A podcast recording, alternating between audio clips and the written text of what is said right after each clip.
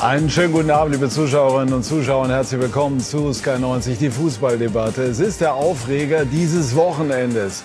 Julian Nagelsmann vergriff sich gestern im Ton, bezeichnete das Schiedsrichterteam um Tobias Wels nach der Niederlage in Mönchengladbach wörtlich als weichgespültes Pack.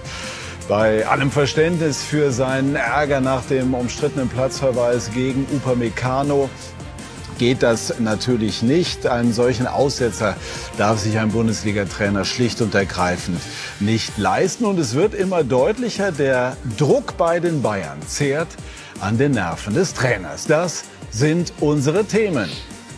Viel Aufregung in Gladbach mit coolen Brussen. Sie bestätigen ihren Ruf als Angstgegner der Bayern. Hoeneß holt aus und hinterlässt dabei durchaus Fragezeichen, auch bei Hassan Salihamidzic. Ich weiß nicht, was er meint sagte Salihamidzic gestern bei Sky und Vorfreude auf die Champions League. Eintracht Frankfurt erstmals im Achtelfinale der Königsklasse und RB Leipzig gegen Man City mit Pep Guardiola. Mehr muss man ja eigentlich kaum sagen. Das ist unsere Runde. Didi Hamann, unser Sky-Experte, meint, Julian Nagelsmann muss sich besser im Griff haben, sonst muss er in die dritte oder vierte Liga gehen. Oh. Kai Dittmann, der Kommentatorenkollege, der gestern die aufregende Begegnung in Mönchengladbach für unser Mikro begleitete, meint, es war zu wenig für Rot bei Upamecano und Fritz von Ton und Taxis, Reporter, Legende, viele, viele Jahre bei der ARD und vor allem dann bei Sky. Müller darfst du nicht auswechseln und dann haben wir noch ein echtes Schmankerl. Wir haben ihn eingeladen unter der Woche und jetzt äh, ist er uns zugeschaltet als Matchwinner. Nationalspieler Jonas Hofmann gestern ein Tor, zwei Vorlagen, ist uns zugeschaltet vom Flughafen und ich begrüße ihn ganz herzlich. Schön, Jonas, dass Sie sich die Zeit nehmen. Wie viele Glückwünsche haben Sie gestern nach diesem äh, aufregenden und großartigen Erfolg bekommen? Ja, das ist natürlich klar. Nach so einem äh, ja, geilen Spiel, geilen Fußballabend ähm, melden sich natürlich viele und beglückwünschen einen. Das freut einen natürlich äh, extremst, klar. Ja, früher hätte man ähm, so einen Sieg mit drei, vier Bier gefeiert. Wie ist es gestern gelaufen? Mit Smoothies oder geht es schon noch so nach alter Sitte dann zu? Ja, da wird natürlich... Äh, ja, nach dem Spiel ist vor dem Spiel quasi. Äh, da, da, stehen sofort die Shakes bereit, um äh, die Speicher wieder aufzufüllen und äh, die Regeneration sofort anzutreiben. Ähm, und dann geht quasi der Blick schon Richtung nächstem Spiel. Aber äh, gestern hat sich wahrscheinlich auch der ein oder andere ein Bierchen gegönnt. Ähm, äh, was er sich dann auch äh, wirklich verdient hat. Haben Sie eigentlich was von dem Ärger um Julian Nagelsmann mitbekommen? Auch erst äh, nach dem Spiel, ähm, äh, in der Halbzeit, äh, ja, ich glaube, es war schon zu erwarten, dass es in der Halbzeit ähm, äh, ein, bisschen, ein bisschen rund geht. Aber wie gesagt, wir haben das auch erst nach dem Spiel äh, dann erfahren und wahrgenommen. Welche Einschätzung haben Sie dazu? Also es wird natürlich viel kritisiert, weil man eben einfach sagt, diese Wortwahl, jetzt haben wir noch so ein paar Nebengeräusche, versuchen die aber zu übertünchen. Live, live. Die Wortwahl geht nicht. Wie sehen Sie das, Jonas? Ja, also erstmal muss ich sagen, klar beschäftige ich mich jetzt nicht äh, großartig damit, äh, weil es nicht um meinen Verein geht und äh, dementsprechend will ich das auch gar nicht so viel beurteilen. Klar, ich finde, ich verstehe die Kritiker, die sagen, es, es ging ein Stück zu weit, aber auf der anderen Seite denke ich auch so, es gibt immer ganz viele Stimmen, die, die groß tönen. Äh, wir brauchen, wir brauchen Typen, wir brauchen auch Leute, die den Mund aufmachen. Es gehören Emotionen dazu. Das hat äh, Julian gestern selber noch gesagt. Und ähm, ich glaube, wenn wir ein paar Jahre zurückgehen äh, oder etliche Jahre zurück, äh, da gibt es ganz viele Interviews oder Situationen, wo, wo mal einer im Fußball ein bisschen äh, äh, ja, eine krassere Wortwahl wählt und äh, auch die ein oder andere Beleidigungen vielleicht mal dabei sind. Und, ähm, wenn du heutzutage äh, sowas sagst, äh, also dieses weich, äh, weichgespültes Pack oder wie es dann war, ist jetzt auch nicht die krasseste Beleidigung, das muss man auch mal sagen. Und da, wenn du dann hörst, da, der DFB ermittelt sofort dagegen und äh, wahrscheinlich wurde ihm eine Geldstrafe oder was.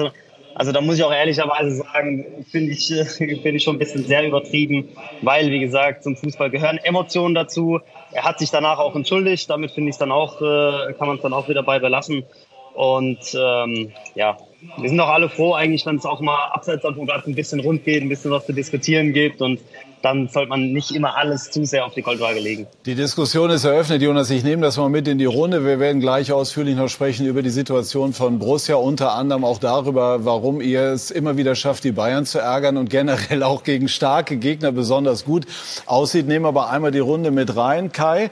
Ähm, das ist eine Sichtweise. Andere sagen, ein Bayern-Trainer darf sich äh, so etwas, was Nagelsmann offensichtlich gesagt hat, nicht leisten. Wie siehst du es? Auf der einen Seite, äh, ich glaube, das, mit Nagelsmann kann man sich super streiten und ganz schnell auch wieder vertragen. Aber er ist möglicherweise, was, was das angeht, seiner Zeit ein Stück weit voraus, weil ich zumindest noch anders denke bei der Geschichte und mir solche Bemerkungen komplett ver, verkneifen würde. Aber die zweite Sache ist, die du gerade gesagt hast, als Bayern, das ist nicht Bayern-Trainer-like und damit hat er sich ein Problem gemacht, was er bis zu dieser Äußerung gar nicht gehabt hat. Und er hat genug Probleme drumherum, aber da kam ein zusätzliches mit rein. Wie groß ist dieses Problem jetzt für ihn?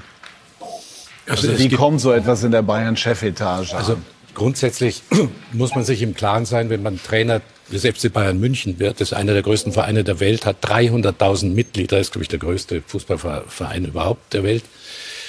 Musst du diesen Verein unabhängig von deinen Aufgaben auf dem Feld 4-3-3 und solche Geschichten auch entsprechend repräsentieren. Das hat er versucht in der Anfangszeit, als er zum Beispiel in der Kimmich-Affäre während der Pandemie gesprochen hat. Kein anderer war da, weder Oliver Kahn noch Hasan Salihamidzic. Da hat man ihn ein bisschen zurückgezogen. Aber er muss sich dessen einfach bewusst sein, dass die Außenwirkung eben enorm ist. Und daran muss er einfach arbeiten. Jetzt kann man sagen, okay, das kann er noch lernen, das muss er vielleicht noch lernen, weil er ist noch nicht 100 Jahre im, im, im Amt oder in dem Job drin, aber lange genug, um zu wissen, dass er das nicht machen darf. Didi. Ja, also dass er aus dem, aus dem Sattel geht nach der Entscheidung, das, da habe ich vollstes Verständnis dafür. Auch eineinhalb Stunden oder zwei Stunden nachdem äh, das passiert ist in der achten oder neunten Minute. Ähm, aber die Wortwahl, äh, darf er sich nicht erlauben. Und äh, wie es der Friss richtig sagt, er, er repräsentiert einen Verein, der ein globales, äh, äh, globale Fans hat, der auf der ganzen Welt bekannt ist, die natürlich, äh, da hast du natürlich eine gewisse Verantwortung. Und ähm, das ist etwas, das äh, hat es in der Vergangenheit nicht gegeben. Man hatte natürlich noch nie so einen jungen Trainer wie ihn. Es waren immer äh, gestandene Trainer, die jahrelange Erfahrung hatten. Da war natürlich die Gefahr wahrscheinlich geringer, dass sowas passiert. Aber bei aller Verärgerung oder, oder Frustration oder was auch immer, das darf ihm einfach nicht passieren. Und ähm, deswegen ist das jetzt nochmal ein Fass, was er aufmacht. Und ich glaube, das macht dem Bayern etwas, äh, das gibt ihnen Bedenken, weil immer wieder was Neues dazukommt. Und ähm, deswegen, äh, das Sportgericht ermittelt, er wird eine Strafe bekommen. Ob das eine äh, Spielsperre sein wird oder Geldstrafe, muss man sehen. Aber das, das glaube ich auch zu Recht. Wir werden das nachher ausführlich besprechen wollen, aber jetzt wieder zurückkommen auf Brüssel Mönchengladbach. Jonas, sind Tore und Vorlagen gegen die Bayern die schönsten? Ich glaube, wir, wir Spieler freuen uns über jedes Tor und jede Vorlage. Ähm, wenn es dann zu Siegen führt, ich glaube, das sind dann die schönsten, die schönsten Tore und Vorlagen. Wie viel äh, Wert legen Sie auf Statistiken? kommt drauf an, welche. Äh, in dem Fall gar nicht so schlecht oder um nicht zu sagen, eine richtig gute. Sie haben gemeinsam mit Marco Reus die meisten Torbeteiligungen aller aktiven Spieler gegen die Bayern, nämlich elf. Wussten Sie das? Äh, das wurde mir gestern Morgen auch zugetragen. Ja, das, äh, ja, wie gesagt, ist natürlich schön. Und äh, wenn es häufig zu Siegen äh, führt, äh, dann ist es, wie gesagt, umso schöner. Also in dem Fall stimmt die Statistik mal. Ne? Da haben wir jetzt ähm, sozusagen die Situationen, und ich äh, wollte eigentlich jetzt, das machen wir jetzt einfach auch nochmal, Jonas, wir schauen uns nochmal das gesammelte Werk von gestern an, ganz kurz und knackig zusammengefasst von Frank Buschmann. Nationalspieler Jonas Hofmann war überragender Mann beim 3 zu 2 von Borussia Mönchengladbach über Bayern München. Wichtige Situation schon in der achten Minute, dieser umstrittene Platzverweis gegen Bayerns Upamecano nach Foulspiel, so die Schiedsrichter an Player.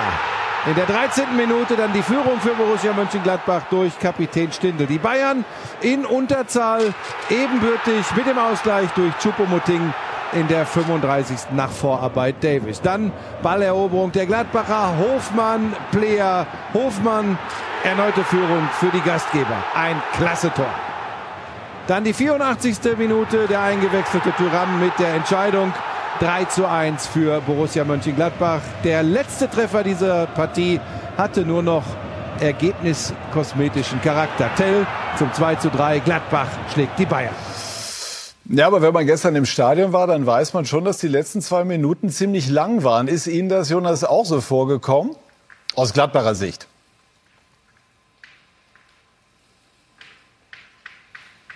Äh, das 3-2, das war jetzt total unnötig äh, und wir haben es auch nochmal spannend gemacht. Also ein, zwei Momente hätten die Bayern vielleicht schon nochmal kreieren können, aber hat uns zum Glück, äh, äh, ja, hat zum Glück gereicht. Was ist jetzt eigentlich das Erfolgsrezept gegen die Bayern? Denn die Borussia schafft es eigentlich wie keine andere Mannschaft in der Bundesliga, Bayern München regelmäßig nicht nur zu ärgern, sondern auch zu schlagen. Ja, der Trainer hat es, glaube ich, vorher sehr, sehr gut gesagt. Du brauchst extrem viel Ballbesitz auch. Du musst genau das äh, machen, was die Bayern äh, vielleicht gerne machen. Und zwar den Ball haben, ähm, dominant zu spielen. Ich kann mich an die zweite Hälfte erinnern. Da hatten wir einmal, ich glaube, drei, vier Minuten am Stück den Ball.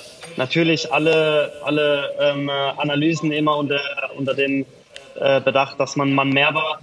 Aber trotzdem, ähm, so war dann nun mal die Situation und äh, dann haben wir sie angenommen, gut umgesetzt und äh, ja, wie gesagt, genau das äh, an den Tag gelegt, was du dann gegen Bayern brauchst, die Chancen genutzt, ähm, wo du vielleicht sogar sagen musst, du kannst in Überzahl noch die ein oder andere Situation besser ausspielen, um es vielleicht früher ein bisschen klarer äh, zu gestalten, das Spiel, aber ja, im Endeffekt muss man auch trotzdem sagen, man spielt gegen Bayern, auch wenn es ein Mann weniger sind, haben sie enorm hohe Qualität und können das zu Teilen auch kompensieren. Und, aber wie gesagt, in den Teilen, äh, wo du es dann ausnutzen kannst, musst du es ausnutzen und konsequent dann zu Ende spielen. Können Sie denn den Ärger von Nagelsmann inhaltlich nachvollziehen über die rote Karte gegen Upamecano, von der unter anderem unser Kommentator Kai Dittmann sagt, sie war schon sehr, sehr hart? Absolut. Also, dass sie sehr, sehr hart war, die Entscheidung, da, da gehe ich auf jeden Fall mit. Ähm, Jetzt gibt es natürlich zwei, äh, zwei Sichtweisen. Äh, ich gucke natürlich durch die Gladbach-Brille und äh, bin natürlich dafür, dass das eine rote Karte ist, weil es gibt natürlich die Leute, die kommen und sagen, dem hohen Tempo, wenn du da ein bisschen gestummt wirst oder ein bisschen gehalten wirst, bringt es dich leicht aus der Balance und äh, ich kenne Lasso, ist jetzt auch keiner, der jetzt unbedingt auf Schwalben aus ist, so kennt man ihn auch nicht aus dem Training. Also klar, da kann man, glaube ich, beide Seiten verstehen. Ähm, äh, Im Endeffekt äh, wurde es so gepfiffen und äh, zu unseren Gunsten entschieden und ähm, das ist jetzt das eigentlich, was zählt. Ich hole mal kurz die Runde dazu ab. Kai, also ja, es war eine harte Entscheidung, das hat man gesehen. Rainer Bonhoff hat bei uns in der Pause gesagt, der Vizepräsident, glasklare rote Karte ja ne, und so weiter. Jonas hat ja eben äh, erfrischend ehrlich auch zugegeben, dass man das äh, jeweils durch die äh, Brille sieht des jeweiligen Vereins. Ich bleibe dabei. Äh, wenn ich gesehen hätte, dass diese Berührung von Upamecano bei Player irgendwas mit dem Trikot gemacht hätte, das gezogen, die Schulter zurückgezogen hätte, dann wäre ich sofort mit dabei gewesen. So ist mir halt in so einer kitzligen Situation diese rote Karte dann eben einfach auch zu viel. Und auch zu früh? Ja, ich, eine rote Karte, ich kann eine rote Karte zu früh oder zu spät sein. Also wenn ich mit gestreckten Fuß. Das wird ja immer mal so als Argument gebracht. Oh, in der 10. oder 12. muss man noch genauer hin. Nein, wir hatten zwei Szenen vorher. Ich weiß nicht, Jonas ja. wird sich möglicherweise daran erinnern. Mit dem Fuß auf den Gegnerfuß, klassische gelbe Karte. Da war die Leine sehr lang. Ja, und 60 Sekunden später war halt dann diese Szene, wo du sagst, ah. eigentlich ja, zum Bild des Schiedsrichters bis dahin passte das überhaupt nicht. Aber ich bleib eben dabei, ähm, dass ich sage, ich will dann auch schon bei so einer Notbremse sehen, dass er irgendwie in Gegnerkontakt kommt. Ich hatte mir das Gefühl, Upamecano wollte um den Mann rum. Jetzt kann man sagen, er macht die Arme breit, dann ist okay. Er hat ihn da so drauf liegen, aber es war ja so, so gar nicht zu erkennen, dass, dass ihn das wirklich in dem Fall ähm, aus dem Gleichgewicht bringt. Wäre es denn äh, wünschenswert gewesen, dass der Schiedsrichter, er hat es äh, im Doppelpass heute begründet, warum er es nicht gemacht hat, hat, aber dass er rausgegangen wäre und zumindest selber einen Blick drauf geworfen hätte. Wir diskutieren ja sehr intensiv äh, im Moment und auch äh, Didi hat das am Samstag in der Sendung sehr äh, nachdrücklich nochmal zum Ausdruck gebracht, dass ihm und vielen anderen zu viel nach außen gegangen wird. Mhm. Das wird sehr heiß diskutiert und das geht ja an den Schiedsrichtern nicht vorbei. Ich glaube, dass äh, Wels gesagt hat, nein, ich möchte Herr der Situation bleiben. Mhm. Das ist ja im und Prinzip auch wünschenswert, auch vor dem Hintergrund dessen, was wir hier immer einmal, wieder mal besprechen. Klar. Einmal ganz kurz, wir hatten Felix Brüch in Stuttgart. Ja. Strittige Szene, der ist raus, nach zehn Sekunden, der hat das angeguckt und zehn Sekunden zurück. Der kürzeste Review-Area-Aufenthalt, seitdem es den Videobeweis gibt. Alles korrekt. Und die Diskussionen waren weg bei der Nummer. Deswegen habe ich nicht verstanden, der kann rausgehen und sagen, ich bleib dabei und sagen alle, okay, der hat's ja noch mal gesehen. Also, ja? Ich bin auch deiner Meinung, das wäre der klassische Fall gewesen, so. noch mal rauszugehen. Nur jetzt in dieser aufgeheizten Situation, wo alle sagen, warum müssen die ständig rausgehen? Da waren die Elfmetersituationen mit Stegemann letzte Woche. Zweimal Elfmeter. Weiterspielen geht er raus, korrigiert zweimal und so weiter. Das äh, wollen die nicht und man hätte es natürlich auch umdrehen können, wenn, wenn, wenn er zum Beispiel, wenn der äh, VAR gesagt hätte, du, äh, wenn er nicht gepfiffen hätte, sagen ja. wir mal so, und der VAR hätte gesagt, du, da ist, äh, ist eine kleine da war was. Da ist eine kleine Handbewegung ja. da. Ne, wie, wie, wie wär's, wie wär's denn dann gewesen? Ja. Also man kann das immer von zwei Seiten sehen. Einer wird immer meckern. Ja, Grundsätzlich klar. bin ich der Meinung, der Schiedsrichter muss die Hoheit behalten.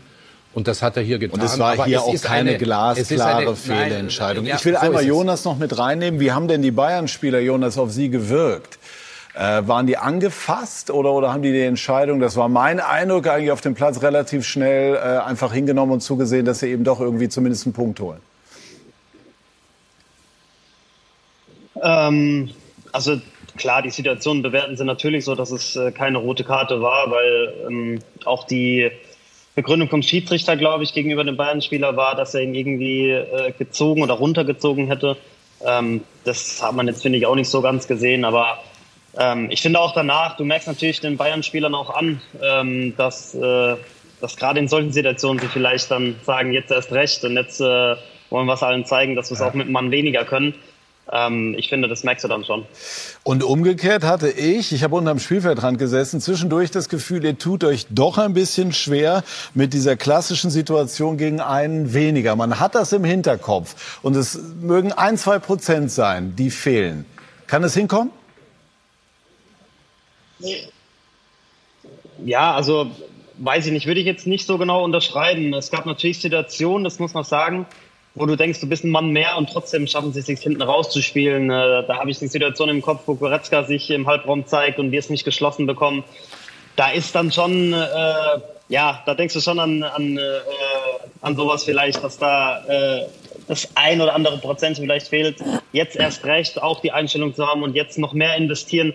Das haben wir auch in der Halbzeit ganz klar angesprochen, dass wir auch von hinten raus jetzt noch mehr uns freilaufen müssen, um einfach den Gegner noch mehr ins Laufen zu bringen und, wie ich es vorhin angesprochen habe, genau das zu machen, was, was den Bayern nicht gefällt, den Ball hinterher zu laufen und mit einem Mann mehr, mit Spielfreude an den Tag, mit, mit äh, viel Bewegung.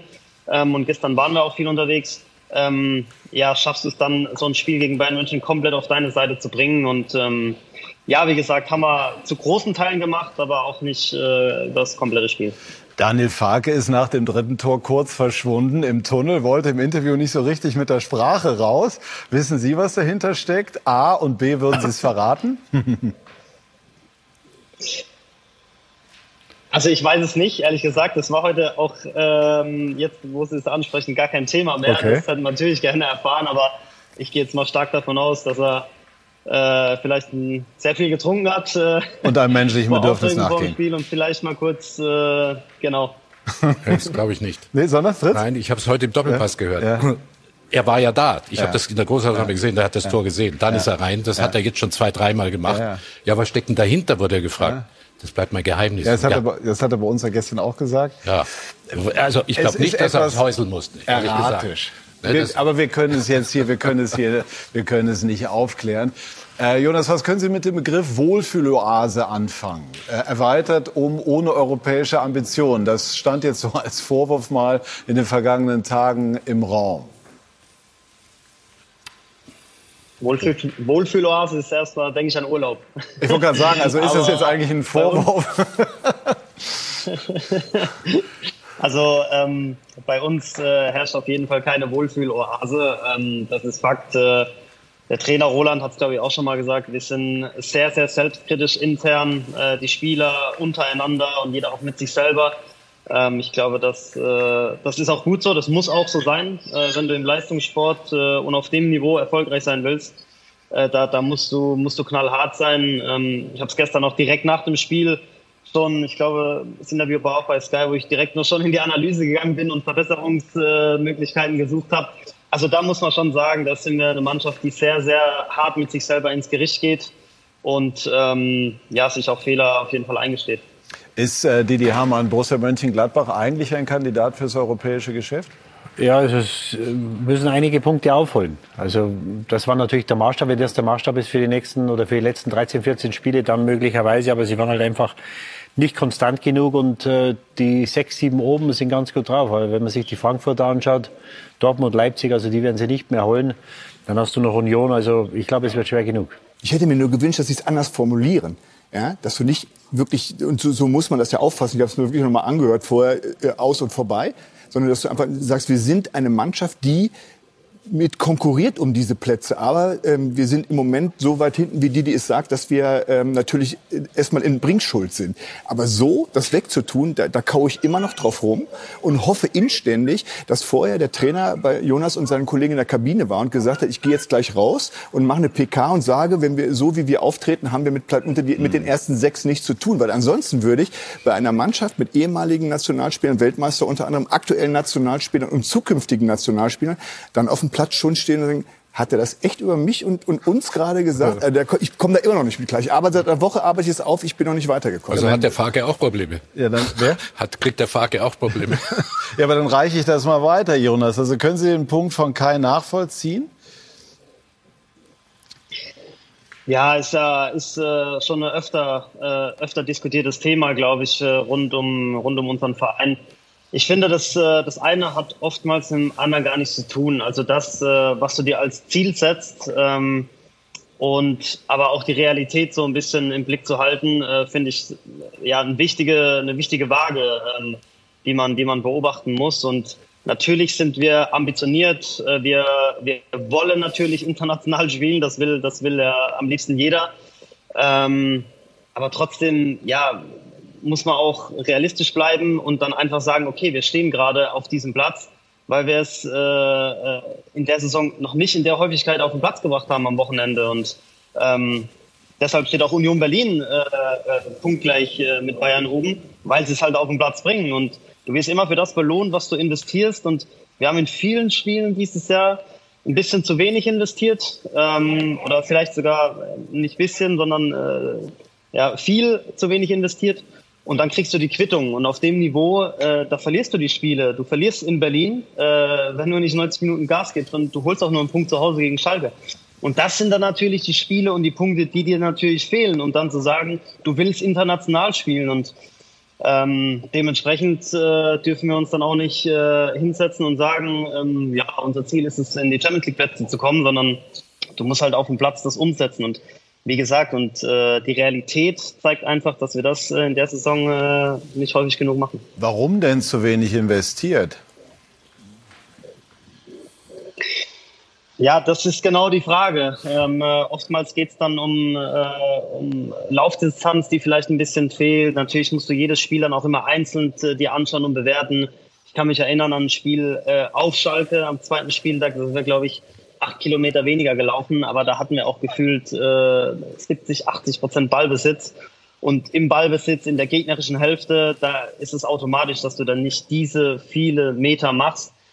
Und das, äh, wie gesagt, ist, äh, ist zum Beispiel ein Punkt. Und ähm, klar kommt ein bisschen Spielglück auch immer wieder dazu, aber das sind halt, äh, ich glaube, viele einzelne Themen, äh, die sich dann aufbauen und manchmal hast du dann das Glück oder manchmal hast du die Momente, die dann sich auf deine Seite schlagen. Ähm, wir haben es, wie gesagt, in der Saison äh, nicht oft hingekriegt, das alles auf den Platz zu kriegen über 90 Minuten. Abschließend, können Sie Lars Stindl davon überzeugen, bei Borussia zu bleiben?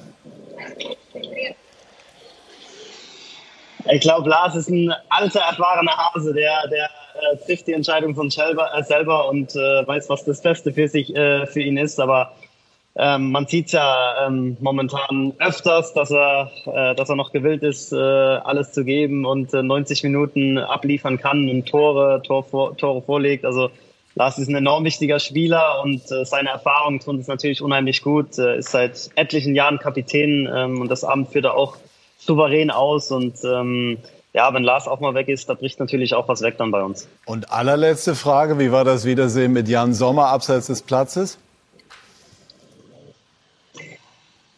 Emotional muss man sagen, ähm, war dann ja nach dem Spiel auch noch bei uns in der Kabine, ähm, haben noch das ein oder andere Foto gemacht, hat ein paar Trikots mitgebracht, also ähm, es war schon schön, äh, dass er dann noch ein paar Minuten äh, Zeit hatte und die wollte er sich, glaube ich, auch nehmen. Fand es aber auch äh, sehr schön, wie er empfangen wurde. Ist äh, heutzutage auch nicht immer selbstverständlich. Ähm, Fans haben mal extra auch einen Banner für ihn gemacht äh, und äh, sich bedanken für die für die achteinhalb Jahre tolle Leistung und ja, wir haben uns auch kurz den Moment genommen, dann während der Aufwärmphase für ihn zu applaudieren, ähm, als er dann verabschiedet wurde. Und ähm, das hat sich äh, Jan aber auch wirklich verdient. Ähm, und das hat man auch gesehen, dass die Fans das honorieren. Das war äh, für ihn, aber ich glaube auch für alle Gladbach und Fans, beziehungsweise finde auch generell für den Fußball äh, ein sehr schöner Moment. Das kann man exakt so unterstreichen. Schön, dass das genau so abgelaufen ist. Und wir bedanken uns ganz herzlich für Ihre Zeit, Jonas. Schönen Sonntagabend noch. Gerne. Und guten Start in die Woche. Vielen Danke. herzlichen Dank. Ja, war schön gestern, Danke. Fritz, muss Viel man Spaß sagen. euch noch. Dankeschön. Äh, mit Jan Guter Sommer. Mann. Ja, Guter Mann. guter, guter Spieler, Guter ne? Spieler, guter Spieler. Aber gut. reicht nicht für die Top 6 in der Tabelle, wie wir gelernt haben. Das stimmt, sehr aber man gut. kann ihm gut zuhören. gut. Und ähm. Jonas war noch nicht auf Ja. der Welt, als du schon den ersten Klassiker gesehen hast. Damals war es noch kein Klassiker. Ja, aber also als der werdende Klassiker So ist sozusagen. Und zwar war das Grünwalder. 1966? 66, allererstes Spiel, Grünwalder Stadion. Ja, ja. Ein junger Beckenbauer, ein junger Müller, ein relativ junger Meier. Auf der anderen Seite Vogt, blutjung. Ja. Netzer, 22 Jahre, Heinkes, Rupp und so weiter. 5-2 für die Bayern. Und im Tor stand ein Mann, der hieß Manfred Orzesek. Das war der letzte äh, Schalker Meistertorhüter, 58, den hat Hennes Weißweiler Ja. rübergezogen. Ich war ja selber äh, auch ein begeisterter, aber nicht überragender Torhüter. Kai war viel besser. Äh, und ich stand immer hinterm Tor, eigentlich vom Radi, weil das war mein Lieblingstorhüter, wenn 60 spielte. Und der Radenkovic für die Radenkovic, nicht Radi eingeweihten. Radenkovic, so ein erster äh, ja, ja. Künstler, kann man sagen. Genau, der Mann, der immer äh, über Raus die gegnerische Mittellinie gesungen hat, Platten Genau, und so ja, weiter. ja. Aber nicht während des Spiels, das also, dann danach. Nur kurz zum Orzesek. Der war 1,73 groß, so groß wie Gerd Müller. Aber Gerd Müller hat ihm einige Tore eingeschenkt. Der war also äh, für Müller war er zu klein tatsächlich. Und ich habe mir gedacht, wie kann man, wie kann man da in der Bundesliga bestehen? Das hat Hennes Weißweiler sehr schnell erkannt, hat dann äh, äh, Kleff äh, organisiert und auch die Abwehr äh, durch äh, Klaus-Dieter Silo von Lu Ja. Logi Müller, der einer aus Stuttgart, der andere aus Nürnberg verstärkt. Und dann ging es ja dann los. In den 70er Jahren haben die ja ihre Meisterschaften gemacht. Aber eins darf ich noch dazu sagen, weil wir über, äh, vom Angstgegner mittlerweile sprechen. Äh, Mönchengladbach hat auch in allerbesten Situationen von, äh, von 65, also 66 bis 95 kein einziges Spiel in München gewonnen. 30 Spiele, Mhm. Ja. sieben Unentschieden, mehr nicht. Also das war ein richtiger Angstgegner für Gladbach, die Bayern damals. Aber jetzt ist Bökelberg es, war es anders. Jetzt und ist es für. Bayern-Verhältnisse umgekehrt, wobei die Gladbacher auch betonen, also so ein richtiger Angstgegner wäre schon noch mal was anderes, aber gemessen daran, Ja, was die Bayern sonst habe ich alles sowieso immer meine Probleme, weil das Personal ändert sich ja auch immer wieder. Ja, aber es ist Und, schon äh, interessant, dass sich solche Serien in gewisser Form fortsetzen. Das war dann eben ja. gestern auch so. Natürlich dann auch noch mal begünstigt von dieser roten Karte. Und damit bekommen wir den Bogen. Gleich sprechen wir nämlich über die Bayern, über die rote Karte und ihre Folgen, wenn man so möchte. Und auch über das, was Uli Hoeneß der Fußballwelt am, in der vergangenen Woche erklärt hat. Gleich mehr dazu bei SK90. Die Fußballdebatte.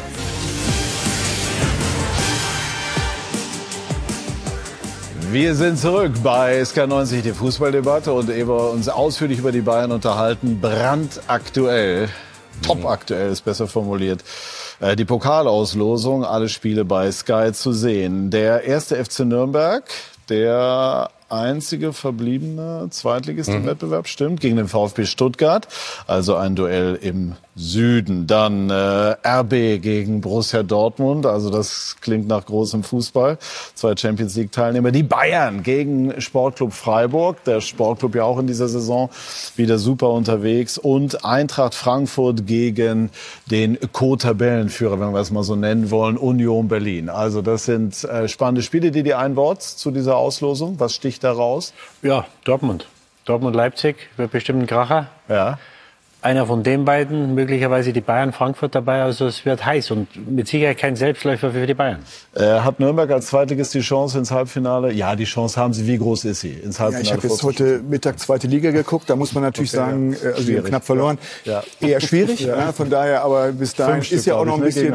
Und wie, wie, wie so häufig im Pokal, die Bayern spielen danach am Wochenende in der Bundesliga gegen Freiburg in Freiburg. Also die haben zuerst Bayern Freiburg im Pokal und dann direkt danach. Dann kann also Christian Streich tatsächlich ein großes Stück Schicksal spielen für die Bayern, sowohl im Pokal als auch in der Liga. Das sollte auch nicht schiefgehen aus Münchner Sicht. Jetzt äh, schauen wir noch mal zunächst äh, auf das, was sich gestern Jürgen Müller an einem aufregenden Nachmittag in Mönchengladbach zutrug. Manches im Fußballgeschäft lässt sich ganz leicht wieder wegwischen. Anderes eher nicht. Der Borussia Park gestern. Ein Bayern-Trainer auf der Zinne wegen der frühen roten Karte für Upamecano. Das kann mir keiner erzählen, dass es eine rote Karte ist. Deswegen habe ich ja diesen Screen und kann mir jedes Ding 500 Mal anschauen. Und dann sehe ich, dass die Schulter vom Player sich nicht einen Millimeter nach hinten bewegt. Ja, es war eine extrem harte Entscheidung. Womöglich eine falsche. Der Ärger verständlich. Die Sätze, die zwei Stunden später in den Katakomben fallen, eher nicht. Das ist doch ein Witz. Will der mich verarschen oder was? Mein Gott, mein Gott, ein weichgespültes Pack. Diese Tonart hat man beim Rekordmeister noch selten, vielleicht so noch nie gehört. Nagelsmann entschuldigt sich. Via Instagram und in der Pressekonferenz. Natürlich habe ich mich in der Mixzone aufgeregt, aber nicht jedes Wort bitte auf die, auf die Goldwaage legen. Von dem her jetzt nicht 18 nachfragen und äh, nicht auf jedes Titelblatt bitte. München im Februar. Der Sieg in Paris fast schon wieder vergessen. Zu viele andere heikle Themen. Da ist das neue Interview, das intern immer noch nicht aufgearbeitet ist. Ehrenpräsident Hoeneß setzte Kahn und Co. diese Woche, ob nun gewollt oder ungewollt, unter Druck. Die Verantwortlichen des FC Bayern werden sich in Kürze zu der Angelegenheit öffentlich äußern. Rund ums Paris-Rückspiel könnte dafür der richtige Zeitpunkt sein. Ich weiß jetzt nicht, was er meinte. Äh, wir haben, Oliver und ich haben gleich nach dem Interview auch reagiert. Ansonsten musste das äh, der Nulli fragen. Ich glaube, vielleicht ist er ein wenig falsch verstanden worden. Hoeneß und seine Nachfolger. Spannendes Thema. Öffentlich beklagte er diese Woche auch, dass der mächtigste Mann bei DFL und DFB inzwischen Dortmunds Aki Watzke ist. Der Einfluss des FC Bayern äh, auf den deutschen Fußball ist mir zu wenig. Das hat damit zu tun, dass unsere Leute äh, da auch aus meiner Sicht ein bisschen zu zurückhaltend sind. Die Bayern und ihre Themen. Das Nagelsmann nach Upameccanos Rot ausgerechnet den Kapitän Thomas Müller opferte, wird wohl für Nachwehen sorgen. Ja, kannst auch jeden anderen rein theoretisch treffen. Hat natürlich jetzt nichts mit Thomas zu tun. Ist äh, beschissen, mache ich auch nicht gerne, aber ist leider so. Wie hat er es genommen? Ich habe noch nicht mit ihm gesprochen, aber der weiß ja auch, dass man äh, leider dann eine Entscheidung treffen muss, auch wenn es blöd ist. Viele kleine Themen. Das Wichtigste ging dabei fast unter. 2 zu 3 Pleite in Gladbach Sie wirkten schon mal souveräner und abgeklärter beim Rekordmeister. Auf und neben dem Platz. So fangen wir mit dem Trainer an. Also ohne jetzt äh, äh, zu moralisch werden zu wollen, kann man glaube ich schon festhalten, dass die Wortwahl äh, deutlich übers Ziel hinausgeschossen ist und, und das führt zu der Frage, darf sich ein Bundesliga-Trainer und ein Bayern-Trainer im Speziellen mit dem Anspruch dieses Clubs so gehen lassen? Also das haben wir ja vorher schon besprochen. Nein, absolut nein, weil eben äh, man das ganze große Ganze sehen muss und das ist was Großes. Bayern München, 300.000 Mitglieder, unwahrscheinlich äh, beliebt auf der ganzen Welt. Und du musst als Bayern-Trainer, deswegen ist nicht jeder geeignet als Bayern-Trainer, so einen Verein auch äh, unabhängig von deinen ursprünglichen Aufgaben auch entsprechend äh, vertreten nach außen positiv vertreten und in keinem Fall natürlich so vertreten. Also man hat immer, man kann das immer von zwei Seiten sehen und dass der aufgeregt war und natürlich gespürt hat, äh, wir verlieren möglicherweise die Tabellenführung äh, und äh, wir verlieren äh, und verlieren darf so eben bei Bayern München nicht. Äh, da wird der Druck unermesslich groß und die Schlagzeilen enorm. Also ich habe es schon mehrfach gesagt heute, äh, da muss er natürlich kräftig noch nacharbeiten und da muss er noch lernen, sonst wird das nichts auf Dauer. So gesehen haben die Bayern Glück gehabt. Union hat unentschieden gespielt gegen äh, Schalke. Ja, gut, Insofern äh, ist Union nicht vorbeigezogen, aber punktgleich mit den Bayern. Didi. Also ähm, Fritz sagt, also äh, wenn ich das richtig im Ohr habe, also ist die nicht jeder ist geeignet. Ich weiß nicht, ob du es zwingend jetzt auf Nagelsmann bezogen hast, aber allgemein ist es natürlich schon so, dass es gewisse latente Zweifel daran, ob ein so junger, immer noch junger Trainer dieser Sache gewachsen ist, äh, werden dadurch natürlich genährt. Wie schätzt ja, du das? Ja, es sind zwei Sachen. Also erstmal muss die Erfolg haben in München. Hm. Äh, da hat er ja letztes Jahr schon zwei wichtige Spiele nicht gewonnen oder das Wichtige dann gegen Villarreal verloren gegen einen Gegner, wo du erwartest von den Bayern, dass sie weiterkommen. Und dann ist es natürlich die Sache außerhalb des Platzes, wo du den Verein zu repräsentieren hast ähm, und ein gewisses Profil zeigen musst. Und, und, und da geht sowas nicht, weil du machst dich natürlich nicht nur als Trainer, er wird sich jetzt verantworten müssen vom Sportgericht. Er wird eine Strafe bekommen. Kontrollausschuss ermittelt. Ja, da, da, machst du dich auch als Verein angreifbar, weil die Leute natürlich sagen, wie kann das sein? Weil, wie Sie gesagt die haben 300.000 Mitglieder, da werden viele werden sagen, das ist nicht mein Bayern München. Es kann nicht sein, dass mein Trainer sich so benimmt und diese Wortwahl wählt.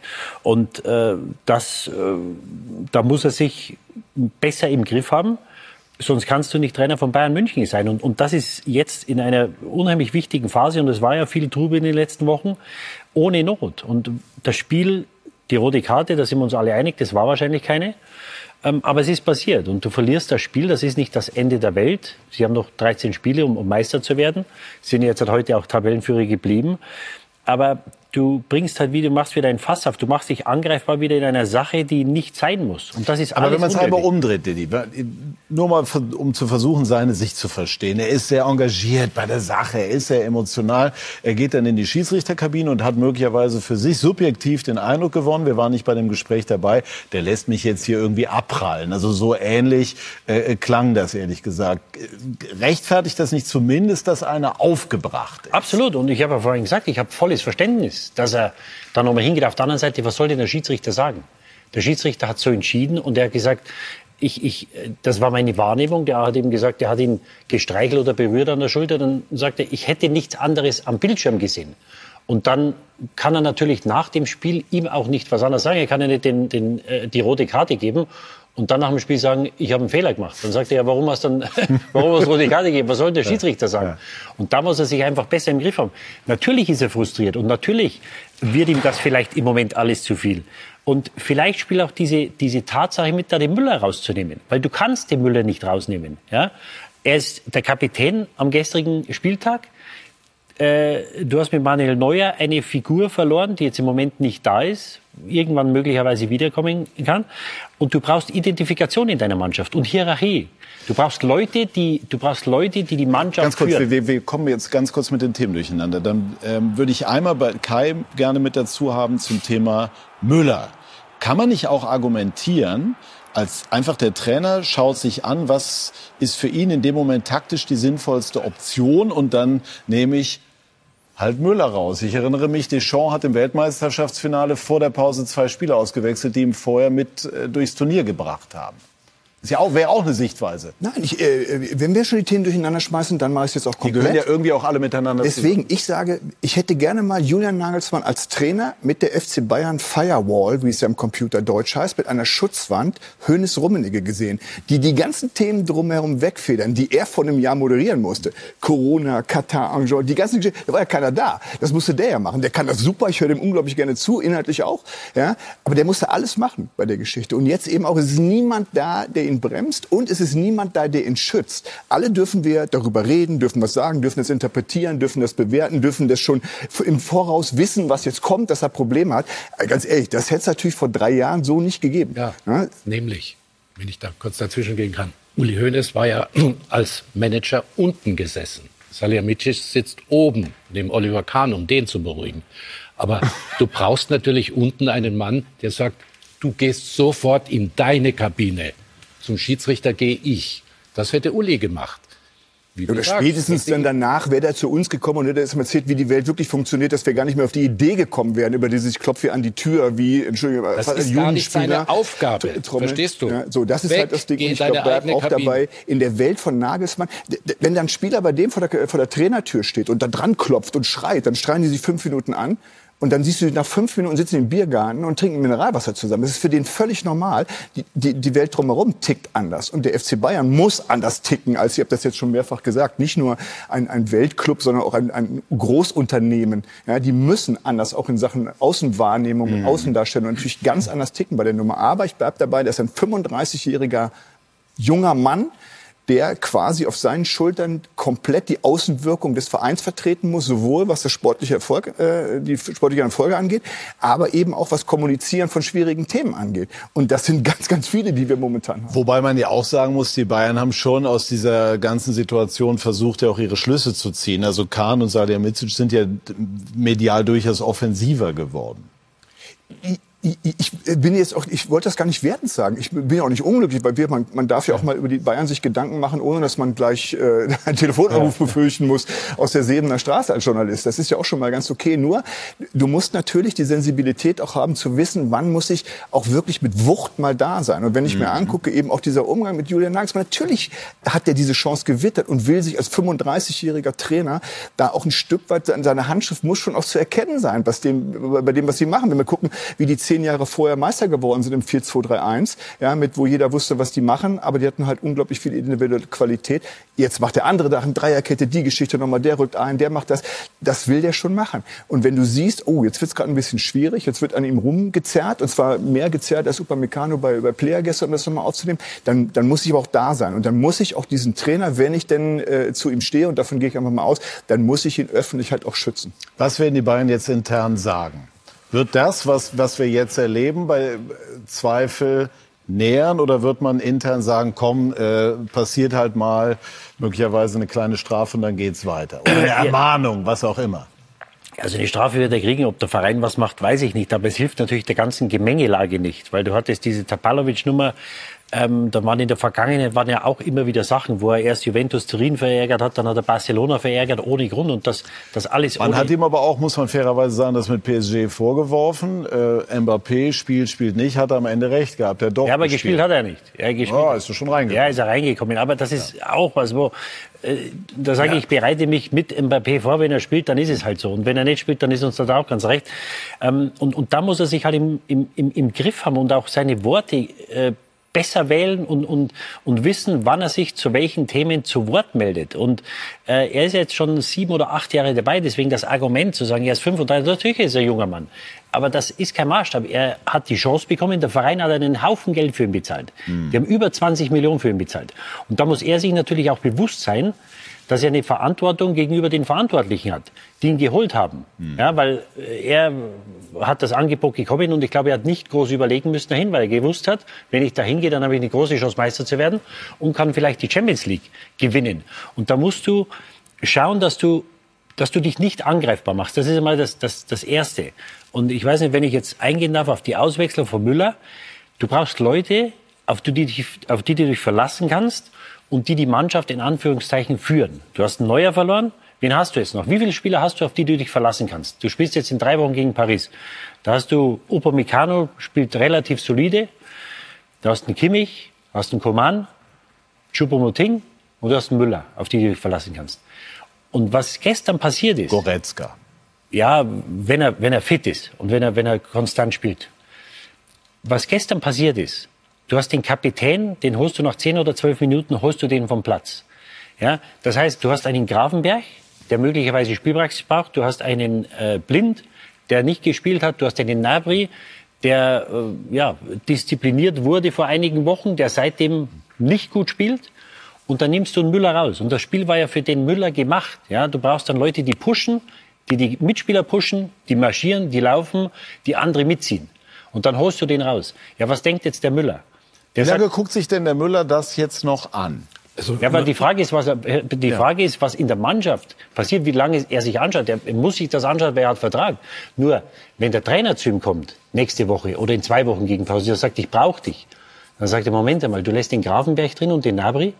Und du holst mich raus und jetzt brauchst du mich wieder? Äh, Nochmal, äh, äh, kann man von einem Bayern-Trainer verlangen, das haben sicherlich Hitzfeld Heinkes gemacht, in so einer Situation auch mit zu bedenken, Müller ist immer ein Politikum bei den Bayern. Ist, oder ist das in dem Moment zu viel verlangt, weil ein Trainer in Mönchengladbach nur noch zu zehnt ist und zusehen muss, dass er da irgendwie zumindest ein Pünktchen ergattert? Also ich, ich, ich erinnere an Kovac. Das war das, der Anfang vom Ende für Kovac, der bei dir am Mikrofon sagt, äh, als Notnagel äh, würde Wenn ich den Not am Müller Mann ist, dann kann der Müller, ja. Das muss man fühlen, dass man, ein, da muss man ein Gefühl dafür entwickeln, was, was man da machen kann. Ich weiß, es war nicht viel Zeit. Da hast du 60 Sekunden zu überlegen mit seinem Topmöller an der Seite, was machen wir jetzt? Wen nehmen wir jetzt raus? Aber das, das sind Dinge, das erwarte Ja, ich. finde das super wichtig, auch als Lernprozess für Nagelsmann, weil das ist genau das Thema. Wir haben ja auch überlegt, wir waren im Stadion und haben gesagt, okay, für mich gab es halt zwei Alternativen. Gravenberg, Schuppomoting waren die beiden bei Gnabry mit dem Tempo, lasse ich in Unterzahl drauf, ne? da rennt möglicherweise noch mal ein paar weg. So, jetzt reden wir über die beiden. Was spricht für Gravenberg? Gut, der macht da unglaublich viel im Mittelfeld, rennt und ist groß und Schuppomoting, und das hat ja äh, Nagelsmann auch gesagt, äh, schießt unter anderem das Tor und ist natürlich defensiv bei Standards enorm wichtig, weil sie haben mit Upamecano einen Kopfballspieler hinten verloren und Gladbach ist enorm kopfballstark. So, und jetzt kommt halt ein, ein Nagelsmann, der fußballerisch Äh, rangeht wenn, an die ich kurz, ganze... wenn, wenn ich kurz ein... Äh, aber nur kurz bitte. nee, nee, mach weiter erst. Genau. Nee, dann Ja, ich ruhig mal ein, das ist nee, oft nee, ganz spannend. Nee, du sagst, die, die, die, äh, die verlieren einen Kopfballspieler, dann hast du den Blind, der ähm, mit der Schnelligkeit nicht äh, der größte Verwandte ist. Du hast ähm, in Grafenberg, der lange nicht gespielt hat, Kopfballspieler verloren. Dann macht sich der Delicht warm, wechselt ein, Cancelo. Also wenn ich dann den Müller raushol und einen Verteidiger bringen will, dann kann ich den Cancelo nicht einwechseln. Dann muss ich den Delicht bringen. Ja, das ist eine andere Geschichte. Ja, klar. Ja. Ja. kannst das auch machen. Der wollte dann halt dann Rechtsverteidiger. Äh, Nochmal, äh, ich will ja gar nicht im Detail haben. Ich will nur sagen, ich glaube, dass Nagelsmann mit Fußball in allererster Linie rangeht und taktisch überlegt bei der Geschichte. Und die Namen hast du ja auch gerade gesagt, Hitzfeld und, und Heinkes und auch ein Ancelotti logischerweise.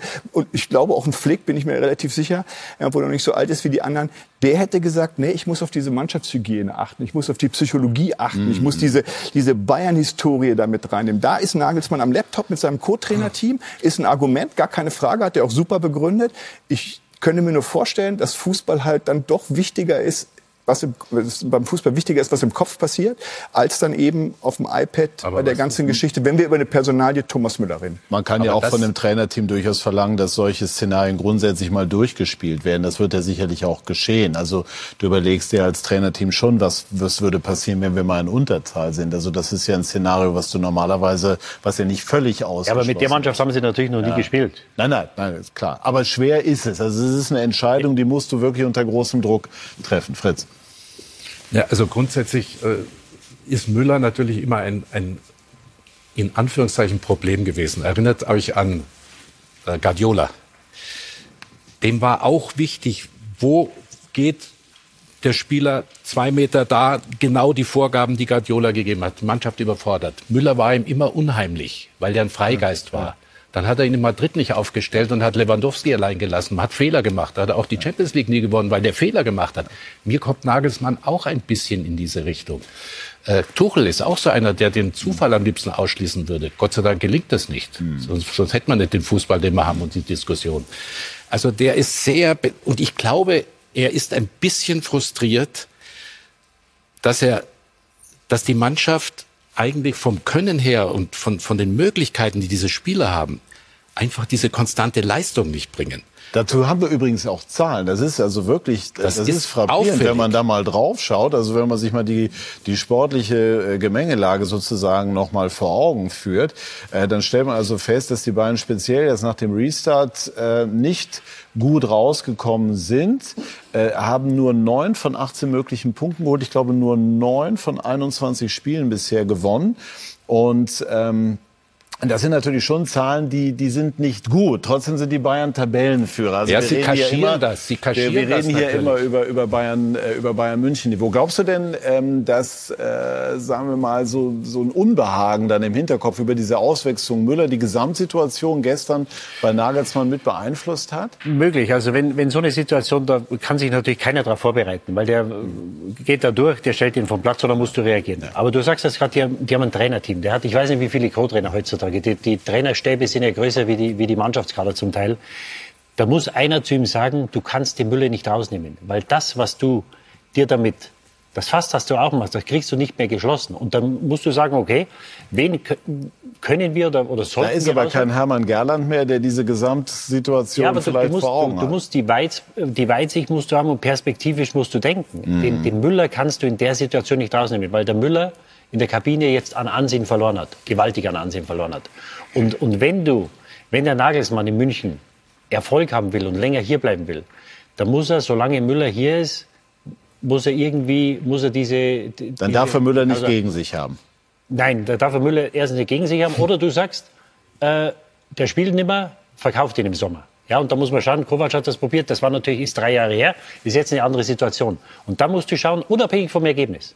Da muss ich sagen, den kann ich nicht rausnehmen. Und dann nimmst du halt irgendeinen anderen raus. Aber du, du wirst in den nächsten Wochen und Monaten brauchst du den Müller. Und die Frage wird sein, wie er, er hat das ja sehr sportlich und professionell hingenommen, wie es in ihm aussieht, ist, eine, ist ein anderes Thema. Und da muss ich als Trainer von Bayern München, wenn ich so eine Personalie habe wie Müller, der, der das Gesicht von Bayern München ist, da muss ich eine Woche, einen Monat, sechs Monate vorausschauen. Und da kann ich den nicht auswechseln. Und, und ich verstehe auch nicht, dass das, vielleicht hat es einer zu ihm gesagt, wenn ein Salihamidzic auf der Bank sitzt, hätte er das möglicherweise mal anklingen lassen. Ich weiß nicht, aber da hat er sich, glaube ich, keinen Gefallen getan. Mir hat Ottmar Hitzfeld mal gesagt, weil ich ihn angesprochen habe, sagt Ottmar, du bist so ruhig. Ja, ich weiß, ich fresse alles in mich rein. Das war nicht gesund für ihn. Aber ich kann mir nicht erlauben, hier so rumzuturnen. Damals gab es den Guardiola noch nicht so sehr, der ja ständig die Mannschaft beunruhigt hat. Da, da kamen die Spieler raus und was will er denn von uns? hat den Kaspar dort gemacht und Nagelsmann ist auch einer, der ständig unterwegs, immer wieder zum vierten und regt sich auf und dann Topmüller, was, was hier auf, auf dem Handy. Du musst Ruhe haben, um richte. Ottmar hat mir gesagt, ich muss wissen, wie ist die, wie ist der, wie läuft das Spiel? Wen könnte ich einwechseln? Ich brauche Ruhe. Ich kann hier nicht rumtoben. Das kann Nagelsmann nicht. Das ist ein anderer Menschen Typ. natürlich das ist schon klar. Aber ich will es Ja. nur ein bisschen rausarbeiten. ja, ja. Und in so einer Situation, wo du in 60 Sekunden entscheiden musst, vielleicht schon ein bisschen vorher schon sich mal ein bisschen drauf einstellen.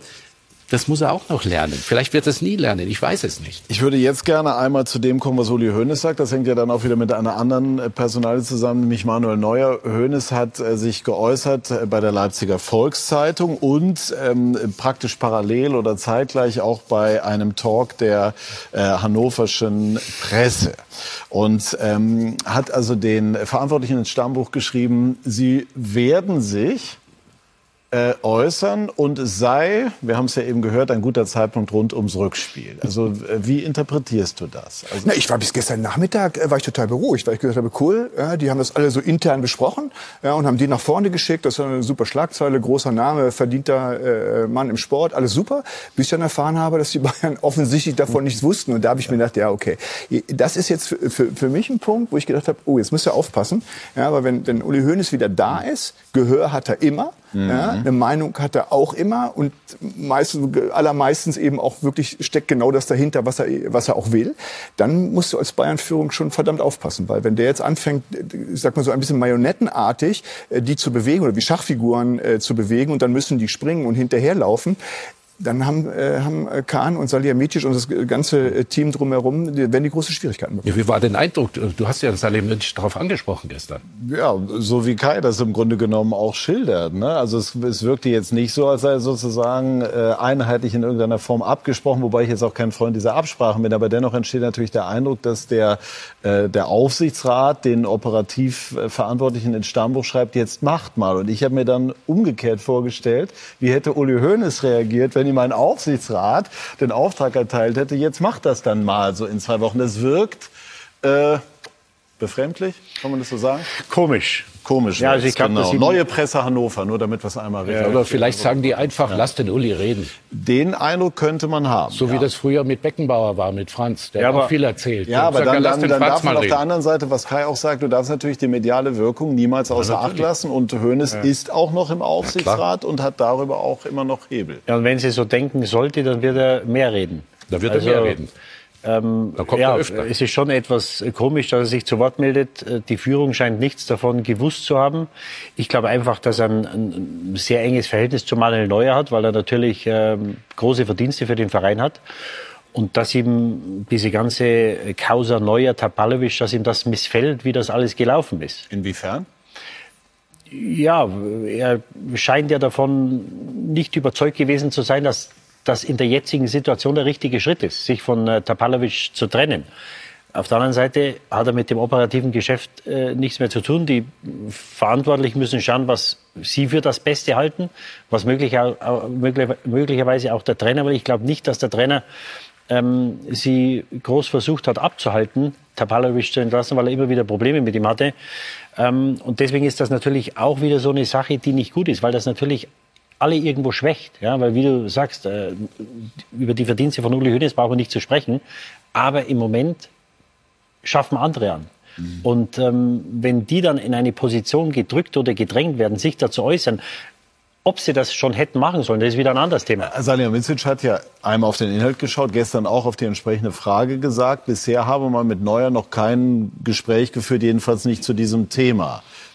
Ist das im Hinblick auf das Rückspiel gegen Paris sinnvoll oder kann man sowas künstlich immer weiter rauszögern? Ja, du kannst ja schon rauszögern, aber halt nur so lange. Und, und die einzige, der einzige Grund, warum das, ähm, warum das im Moment kein Thema ist, weil sie fünf andere Themen aufgemacht haben durch die Niederlage, durch die Platzweise, durch den, das Verhalten des Trainers. Ähm, ich bin schon der Meinung, dass du, wenn du, es, es, es ändert sich ja nichts an der ganzen Thematik. Äh, er hat das Interview gegeben, du setzt dich zusammen, äh, du hast jetzt spielfreie Woche, glaube ich, nächste Woche spielfreie Woche.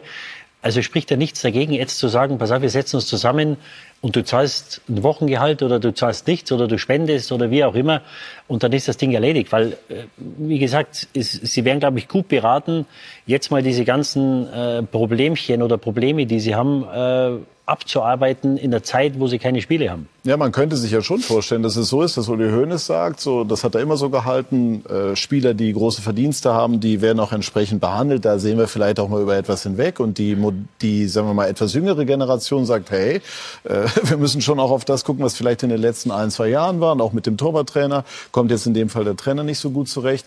Salihamidzic stützt seinen Trainer. Das ist aus seiner Sicht finde ich nachvollziehbar. Aber genau da könnte ja dann der Konflikt auch zwischen Hoeneß und, und der aktuellen Führung verlaufen im Hinblick auf das Handling dieser Personalie. Ja, also Korrekt?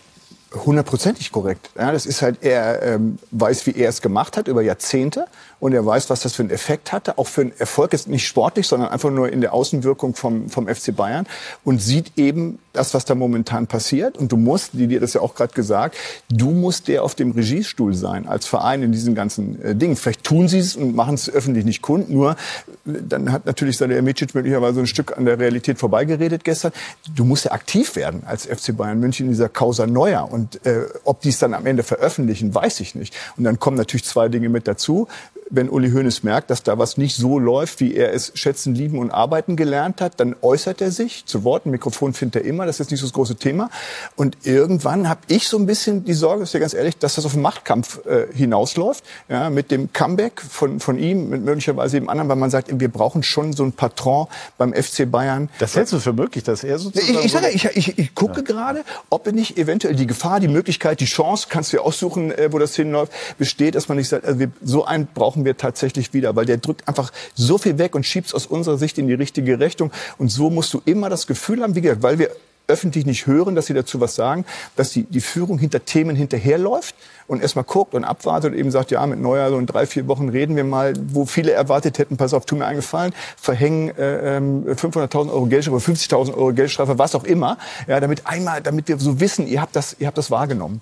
Wäre auch eine Option zu sagen, wir sind als FC Bayern souverän und, und wir äh, sagen, der Club hat schon ganz andere Stürme überstanden und wir tadeln Manuel Neuer für die ein oder andere Wortwahl in dem Interview, aber wir sind ein freies Land mit entsprechend freier Meinungsäußerung und lassen das Interview so durchlaufen. Oder muss der Verein ein Zeichen setzen, einfach weil doch die ein oder andere Aussage vielleicht dann doch ein deutlich zu weit. Diese Aussagen hätte es ja gar nicht gegeben. Ich bin, äh, ich bin bedrückt eigentlich über das, was Manuel Neuer getan hat. Ich hm. muss noch mal darauf zurückkommen.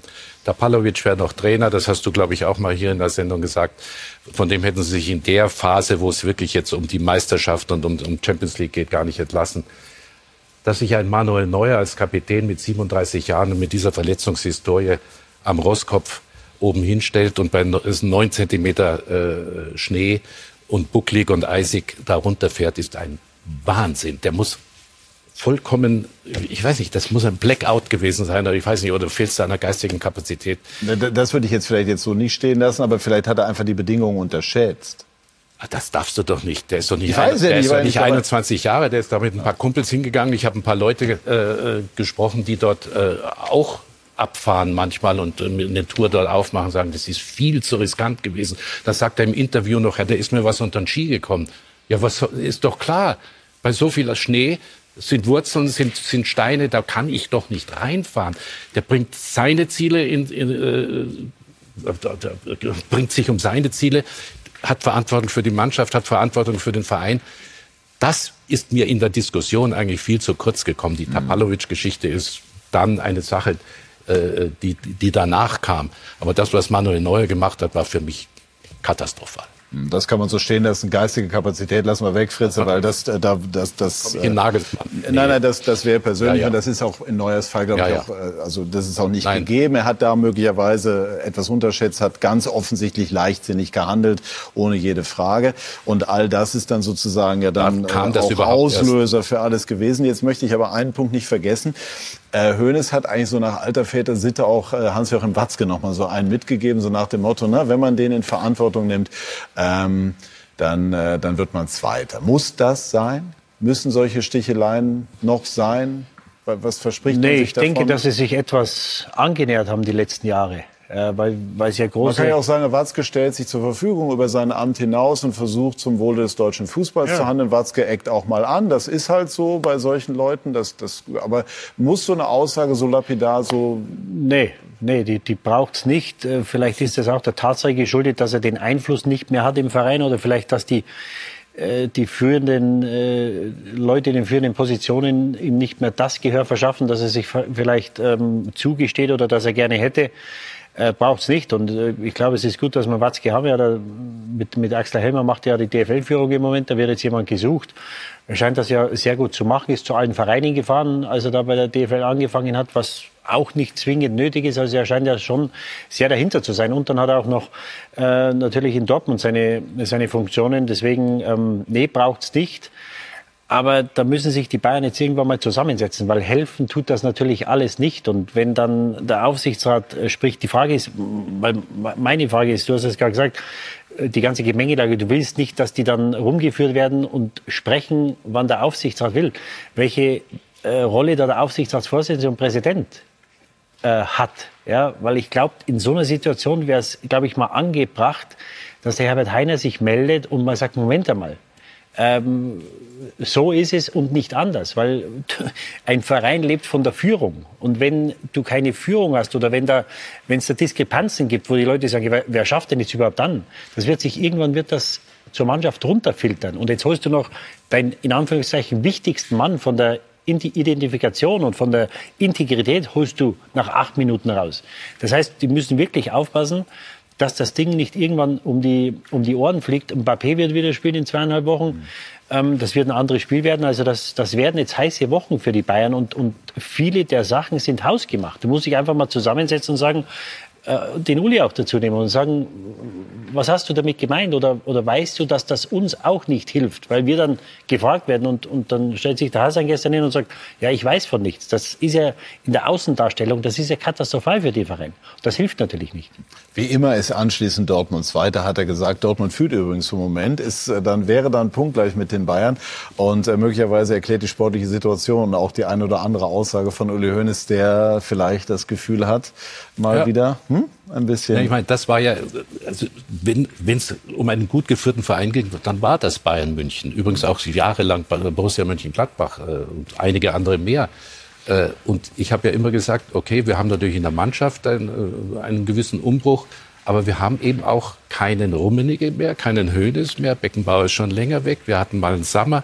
Äh, die sind alle weg und die müssen sich auch da einarbeiten. Aber die tun sich schwer. Er hat es gerade sehr gut ausgeführt. Ja, wo, wobei der Verein meiner Meinung nach durch die ganze Lewandowski-Saga schon näher zusammengewachsen ist. Und sie haben sich dann öffentlich bekannt, sie haben da wirklich zusammengehalten, haben mit einer Stimme gesprochen. Und ich glaube schon, dass der Verein da und, und die Führung äh, ja, sich, sich positioniert hat und enger zusammengewachsen ist. Nur das ist natürlich ein laufender Prozess und du sagst gerade unter Hönes und Rummenigge, ähm, das war die erfolgreichste Zeit, das ging über drei, vier Jahrzehnte gut, aber da war natürlich auch kein Aufsichtsrat, der sich getraut hätte, dem Uli zu sagen, wann er zu sprechen hat. Also, wir sind auch da in einem Also, Umbruch. genau, es, genau, es wird nicht langweilig. Wir halten aber fest, der Kader von Bayern München, zusammengestellt äh, unter anderem äh, von Hassan Salihamidzic, insgesamt von der Führung, äh, ist schon exquisit und à la Bonheur. Und alle Ziele für die Bayern sportlicher Natur sind in dieser Saison definitiv noch erreichbar, sei es die deutsche Meisterschaft, sei es der DFB-Pokal und auch im Champions League. Äh, in der Champions League sieht es gut aus nach dem Hinspielerfolg. Äh, über die Champions League wollen wir gleich auch debattieren und auch kurz über Union Berlin. Äh, haben heute gespielt gegen Schalke. Gleich mehr dazu bei SK90, die Fußballdebatte.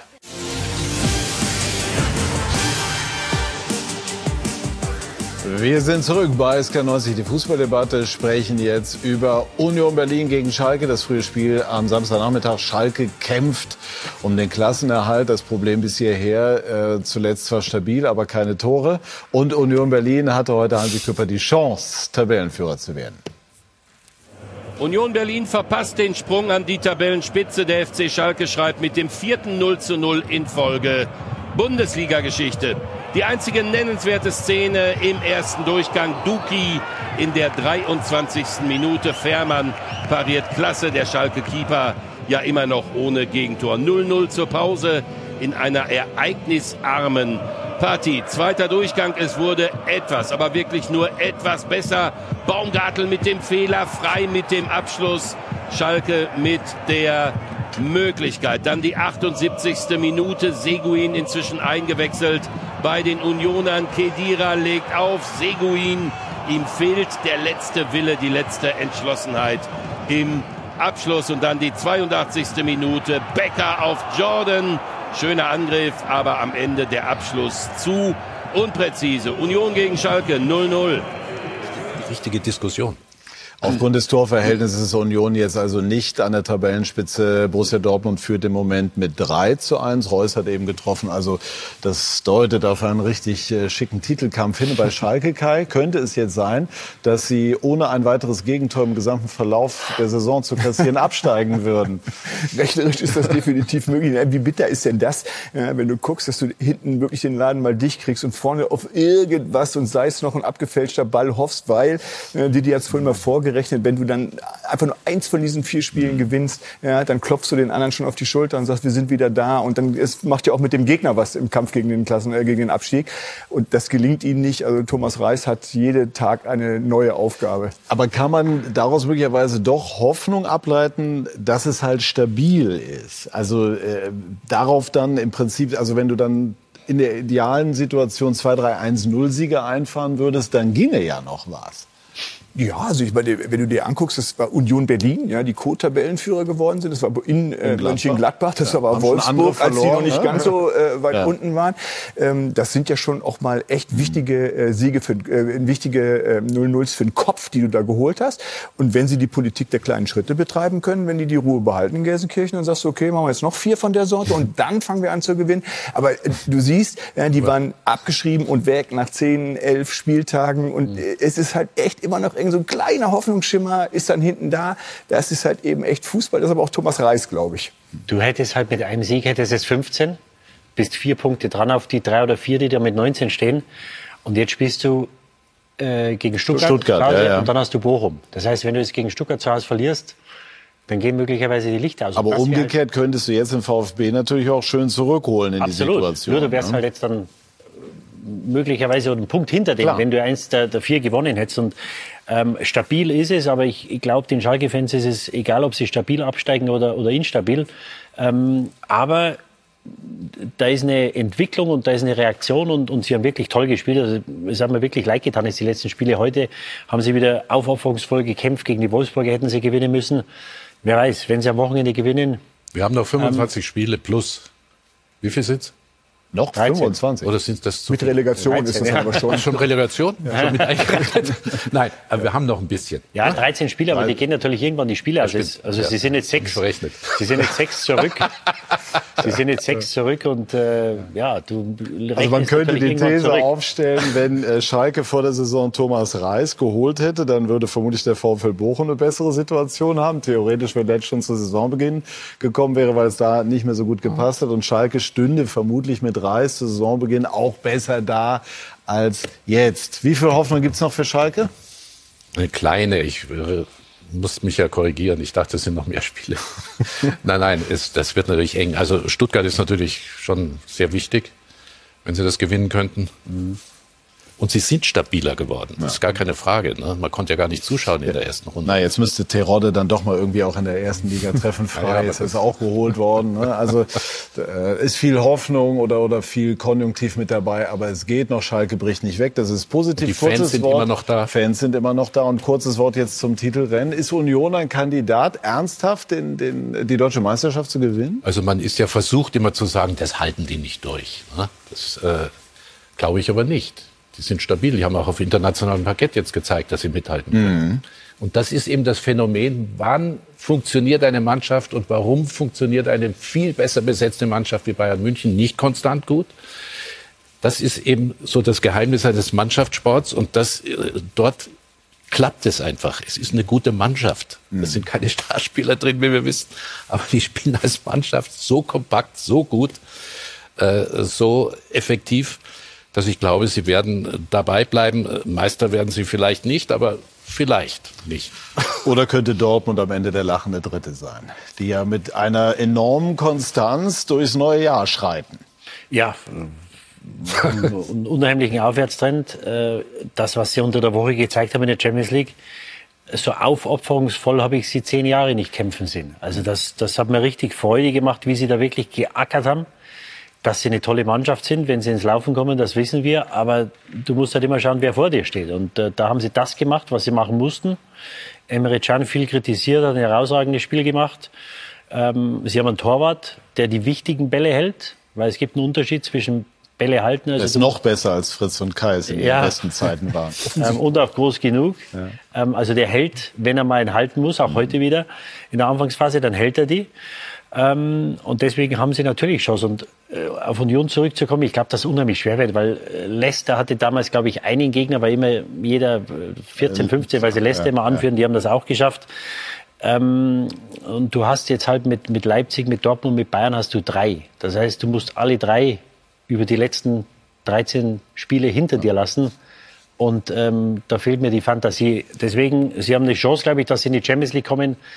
Aber ich glaube, auch dafür wird es nicht reichen. Würde mich freuen, aber ich glaube, auch dafür wird es nicht reichen. Leicester wird immer als Vergleich aus England angeführt, Premier League. Also das war so ein Märchen gegen die ganzen Manchester Uniteds und Chelseas und so weiter. Hat Leicester damals den Titel geholt. Ich glaube 2016 war es, also sieben Jahre müsste es jetzt her sein. Und damit sind wir auf dem von Fritz so beschriebenen internationalen Parkett. Dein erstes Europapokalspiel war wann? Also jetzt. äh, Was ich übertragen habe Ja. selber, das war, glaube ich, Bayern München äh, in Bannig Ostrau. Warst du auch mal? Nee. Da, ne? Nee. da war ich zweimal. Ja.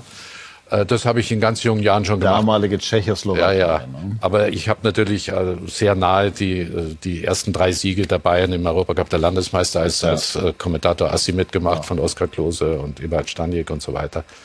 War eine andere Zeit, äh, äh, war aber eine tolle Zeit und äh, ja, äh, 74, 74, als 75, ich angefangen 76, habe, um das ja. noch kurz zu sagen, Ja. 1971 war Bayern München zweimal deutscher Meister. Einmal in den 30er Jahren und 69. Ja. Jetzt stehen sie bei 32 Titeln. Und dann kam die Ära mit Gladbach im Wechsel, das haben wir ja im Stichwort oder Das beim habe ich Stichwort Klassiker. ne? Genau.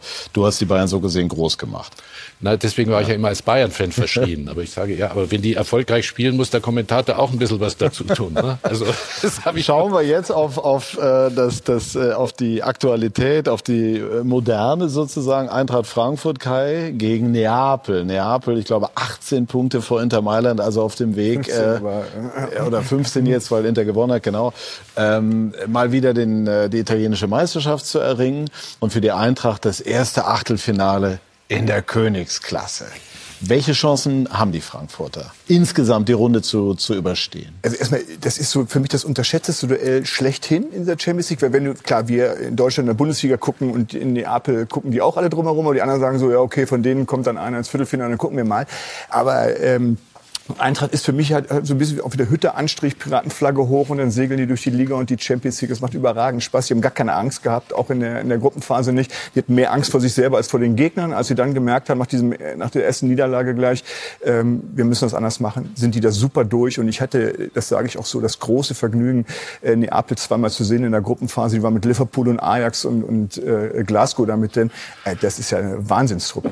Ja, die haben äh, uneinholbar Tabellenführer in der Serie A, die meisten Tore, die wenigsten Gegentore. Also 15 Punkte nur noch mal. Ne? Also habe ich jetzt auch noch mal aufs Ohr bekommen, damit wir immerhin. Ne? Und ja. gleich rechnen wir noch aus, wie viele Spieltage Fred. du ziehst nach. Nein, das italienische Moment mit einer super Defensive, ja. ja aber eben auch sagen wir, das moderne europäische Element mit einer Top-Offensive. Es macht richtig Spaß, denen zuzugucken. Und wenn, wenn keiner von denen so überlegt, boah, mit, mit, mit Rückspiel schon, wenn die beiden das machen, was sie können, ja, dann hat das Potenzial, eins der drei besten Achtelfinalspiele äh, herzugeben, die so möglich sind. Gehst du mit? Ja, absolut. Also ich glaube, dass wir dieses Jahr, ich habe letzte Woche gesagt, also ich glaube nicht, dass wir einen englischen Champions League-Sieger sehen werden dieses Jahr, weil die haben eine Woche nach der Weltmeisterschaft 26. Boxing, da haben die wieder gespielt. Ich glaube, dass im März, April wird denen der Sprit ausgehen. Und ich glaube, dass wir dieses Jahr acht Mannschaften im Viertelfinale sehen werden, die alle Chance haben, ähm, Champions League-Sieger zu werden. Und vielleicht nur zwei oder drei oder vielleicht gar keinen Engländer. Spurs haben verloren, die Dortmunder haben Chelsea geschlagen. Ich glaube, dass Leipzig eine Riesenchance gegen City hat. Die haben gestern wieder nicht gewonnen. Liverpool gestern gewonnen gegen Real. Ich glaube, da, da wird es reichen. Also es kann sein, dass nur ein oder zwei Engländer dabei sind. Und ich glaube, dass der Sieger aus dieser Paarung auch eine Chance hat. Ähm, Osimen äh, war in der Vorrunde noch verletzt, glaube ich, hat wenig gespielt da, schießt alles. Top-Torjäger. Genau, ne? schießt alles kurz und klein jetzt. Und Mikolo Moani, wahrscheinlich einer der interessantesten Spieler. Und die Frankfurter haben auch gestern wieder gezeigt, wie sie gewachsen sind, ohne zu glänzen. Spielen sie die Dinger souverän runter. Also auf das Duell freue ich mich. Wir sprechen gleich auch noch kurz über City und über Haaland, über Guardiola, aber einmal, weil Fritz in der Runde ist, so dieser große Wurf. In den 70er Jahren galt der Eintracht Frankfurt als die launische Diva vom Main. Äh, und, und dann hat man sich ja doch nach wechselvollen Jahren jetzt wieder neu etabliert, regelrecht neu erfunden, eine tolle neue Geschichte geschrieben. Wie blickst du darauf? Äh, ich, ich blicke zunächst auf Heribert Bruchhagen, ja. Äh, der das Ganze konsolidiert hat ohne nach oben schauen zu können, aber in der Liga zu bleiben. Da hat man manchmal ein bisschen äh, gefrotzelt und sagen, ja Junge, aber riskier doch ein bisschen mehr. Also der hat da ein bisschen die Basis gelegen und dann natürlich Freddy Bobic, der glaube ich mit weiß nicht 500.000 Euro äh, Transfersumme äh, irgendwelche Spieler holen musste, als er da angefangen hat. Das war natürlich ein Glücksgriff mit einem guten Team um ihn herum. Äh, hat dann richtig Kohle gemacht äh, mit der Büffelherde, die er dann da verkauft hat. Äh, aber das Faszinierende, ich, ich übertrage immer für das Eintracht Frankfurt Radio die Spiele von Eintracht Frankfurt gegen Bayern München als Co-Kommentator. Und äh, da sehe ich und spüre ich äh, diese wahnsinnige Macht, die dieser Verein hat über, über, äh, die Fans einfach und über die Mitglieder, die dort auftauchen und so weiter. Und auch auf, auf Europareise gehen mit Eintracht Frankfurt. Also, wie viele schon gesagt haben, ich glaube, dass Eintracht Frankfurt äh, natürlich noch nicht gesichert immer in der Champions League spielen wird, aber die sind auf einem sehr guten Weg, neben Bayern, Dortmund, Leipzig und so weiter, sich zu etablieren in der Bundesliga und damit auch international weiterkommen. Schauen auf Man City, Didi. Hast auf der Insel gespielt, kennst das alles. Wie groß ist der Druck auf Guardiola, endlich die Königsklasse zu gewinnen? Ja, deswegen wurde er geholt. Also sie waren FA Cup-Sieger vorher, sie waren Meister vorher. Er ist gekommen, um Champions League-Sieger zu äh, werden und äh, er hat es jetzt in sechs Jahren, glaube ich, nicht geschafft. War einmal im Finale, das hat er mit verloren, weil er da eine Aufstellung gewählt hat, die nur er im Kopf hatte. Also Rodri seinen wichtigsten Spieler wahrscheinlich nicht spielen hat lassen. Und jetzt ist er entgegen seiner äh, ja, Philosophie und all das, was seine Teams immer stark gemacht hat, dieser Ballbesitz, dieser, dieser Spielfluss, diese Flexibilität und Variabilität, da ist jetzt, hat er sich komplett gedreht und hat einen Haaland geholt. Also, wenn er ihn geholt hat. Ähm, und das geht gegen alles, was er die letzten 15 Jahre gemacht hat. Und dass sowas Zeit braucht oder nicht sofort geht oder wahrscheinlich gar nicht geht, äh, das war mir, war mir bewusst. Und in der Liga haben sie große Probleme. In der Champions League ging es bisher ganz gut. Aber sie können zu den Favoriten in der Champions League. Ich glaube aber auch, dass es dieses Jahr nicht klappen will. Weil ich habe das vor ein paar Wochen mal gesagt. Ich weiß nicht, ob Haaland Manchester City besser gemacht hat. Aber das ist ein interessanter Punkt. Haaland hat, äh, ich sage immer, über 25 Tore geschossen. Ich meine 26, aber äh, ne, nicht, dass es jetzt wieder schief geht. Ähm, man kann schon argumentieren, äh, auch wenn man beispielsweise das Spiel bei Arsenal unter der Woche gesehen hat, äh, wo er auch getroffen hat, dass er, dass er City natürlich eine Komponente gibt, die es vorher nicht gab.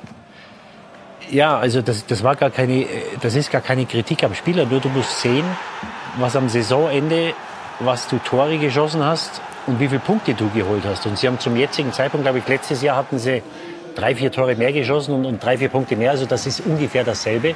Nur was du nicht vergessen darfst, du hast gesagt, er hat fünf oder 26 Tore gemacht. Und ich glaube, in der Liga haben sie knapp über 50 geschossen. Das heißt, er schießt die Hälfte der Tore. Also sie sind ausrechenbarer. Sie sind A, ausrechenbarer. Und das nächste ist, dass du mit äh, Foden einen Spieler hast, der sieben oder acht hat und dann kommt der nächste mit drei. Letztes Jahr um diese Jahreszeit hatte er De Bruyne, einen Bernardo Silva und Gündogan, die haben alle über zehn Tore geschossen gehabt. Das heißt, ist die Brust eines De Bruyne, eines Silva, eines Gündogan, war die letztes Jahr breiter, als es dieses Jahr ist, wenn du gegen Leipzig spielst. Und die andere Frage ist, was denken sich diese Spieler? Ja? Also du, du, du liest ja nur Haaland. Ich weiß nicht, ob ein De Bruyne, der der herausragende Spieler war die letzten Jahre in der, in der Premier League, nicht nur bei City, es war der dominierende Spieler, ob ihm das so recht ist, wenn nur übereinander gesprochen wird. Mhm wenn die Mannschaft noch dazu wenige Erfolge hat. Sie sind aus dem Ligapokal heraus, sind in der Liga in der Position, in der sie die letzten Jahre auch nie waren, dass sie mal hinterherlaufen müssen. Es hat sich jetzt etwas geändert äh, nach dem Spiel gegen Arsenal. Das heißt, ähm, ich würde das gerne einmal, ich finde den Ansatz total interessant und würde das gerne, weil uns die Zeit ein bisschen weglaufen, aber einmal von, von äh, den beiden Kommentatorenkollegen auch nochmal einordnen lassen. Also die eine Seite hat die, die skizziert, Haaland, man ist äh, frei formuliert eindimensional. Auf der anderen Seite gibt es eine Komponente, die es vorher nicht gab, gerade in stehenden Spielen vielleicht den Haaland-Effekt zu haben und der dann das Tor macht, das du brauchst. Die Komponente ist so überragend groß, dass Pep Guardiola ihn als Mittelstürmer aufstellt. Er hat all seine Mittelstürmer erstmal links außen spielen lassen, weil er das nicht wollte mit der Mittelstürmerposition. Und du weißt, er hat erkannt, ja, wie groß der Effekt ist, wie groß das Potenzial ist von dem, deswegen stellt er ihn als Mittelstürmer auf. Und ich hoffe, dass, wenn du De Bruyne ansprichst und auch die anderen, die sagen, weißt du was, ja klar, äh, ich finde das doof, weil ich hätte auch gerne ein bisschen mehr Schlagzeit und mehr Lob und mehr Tore, aber einmal wenigstens den Henkelpot in der Hand haben, einmal die Champions League gewinnen, mal mit Haaland die ganze Nummer und danach spielen wir wieder für uns, aber das, das machen wir und dass sie das vielleicht ihr, ihr Ego ähm, zugunsten des Erfolgs ein bisschen hinten anstellen können. Ansonsten die Gefahr, gebe ich dir komplett recht. Da sage ich noch dazu, der Grund, warum sie noch nicht Champions League-Sieger sind, ist zum großen Teil der Trainer. Weil im Finale hat er damals Rodi nicht spielen lassen. Sie sind in den ersten vier Jahren, glaube ich, gegen, sind sie gegen, Monaco ausgeschieden, sind sie gegen Lyon, sie sind nicht gegen Liverpool oder gegen Real Madrid Absolut. ausgeschieden. Also er hat da immer seinen Anteil dran gehabt. Deswegen warten wir Deswegen übrigens ist Bayern München auch mit ihm nicht Champions League-Sieger geworden, weil er erstens die Mannschaft immer überfordert hat und die im April schon wenig Sprit hatte und dann hat es noch Verletzungspech und noch seine besonderen Ideen, die er immer hatte. Danke, Fritz. Also ich glaube, es wird wieder nichts. okay, gut, aber jetzt kommen wir von, der, von den internationalen Diskussionen zum nationalen Fußball, allerdings zu einer Mannschaft, zu Borussia Dortmund, Michael und Manuel, die ja unter der Woche, haben wir eben auch schon Ach, gehört, Chelsea besiegt hat. Super. Ganze Zeit. Also wir, wir haben uns jetzt eben über Haaland und, und City und alles Mögliche ausgetauscht. Ich habe gerne zugehört. Ja, nicht, nicht Gewagte, aber interessante ja. Themen. Ne? Und wie war es jetzt in Dortmund? Gut, äh, viel drin. Ähm, ja. Wir haben äh, viele Tore gesehen. Ja. naja, Dortmund führt 4-1. Ja. Ähm, und, äh, aber Adiemi hat sich verletzt. Und Manuel, das sah Oha. auf den ersten Blick nicht so gut aus. Ne? Ja, beim Sprint. Und wenn sich so einer dann gleich hinten hinfasst, dann glaube ich, ist das was Schlimmeres. Also es deutet auf eine Muskelverletzung hin. Ja, morgen MRT, aber sah schwer nach Faserless aus. Und Reus hat ein Tor gemacht. Ne? Also, Wunderschönes noch dazu. Ja, ja. Also oh wow, also das ist jetzt äh, schönes Teasing. Äh, wollte ich sagen, gutes Teasing. Mehr wollen wir noch nicht verraten. Mehr wissen wir auch nicht, Fritz. Aber ich finde es ja, weil wir über Dortmund ja. kurz gesprochen haben, noch den einen Satz. Äh, der Terzic kann sich erlauben, Reus und Hummels auf der Bank, ja. von der Bank kommen ja. zu lassen. Also ja. sowas gab es ja auch nicht so oft. Also ja, und er hat dann auch die Konsequenz jetzt an den Tag gelegt, das eben auch zu machen und hat glaube also, ich, schon das Geschick, die, die beiden trotzdem auch an Bord zu halten. Wäre ein neues Thema. Genug der Themen. Fassen wir jetzt nicht an. Ich glaube, wir haben genug besprochen. Freuen uns gleich auf die XXL Highlights mit Michael und mit Manuel Baum. Bedanke mich bis hierher ganz herzlich für Ihr Interesse, liebe Zuschauerinnen und Zuschauer. Schönen Sonntagabend noch und gleich geht's weiter mit den XXL Highlights aus der Bundesliga. Dankeschön.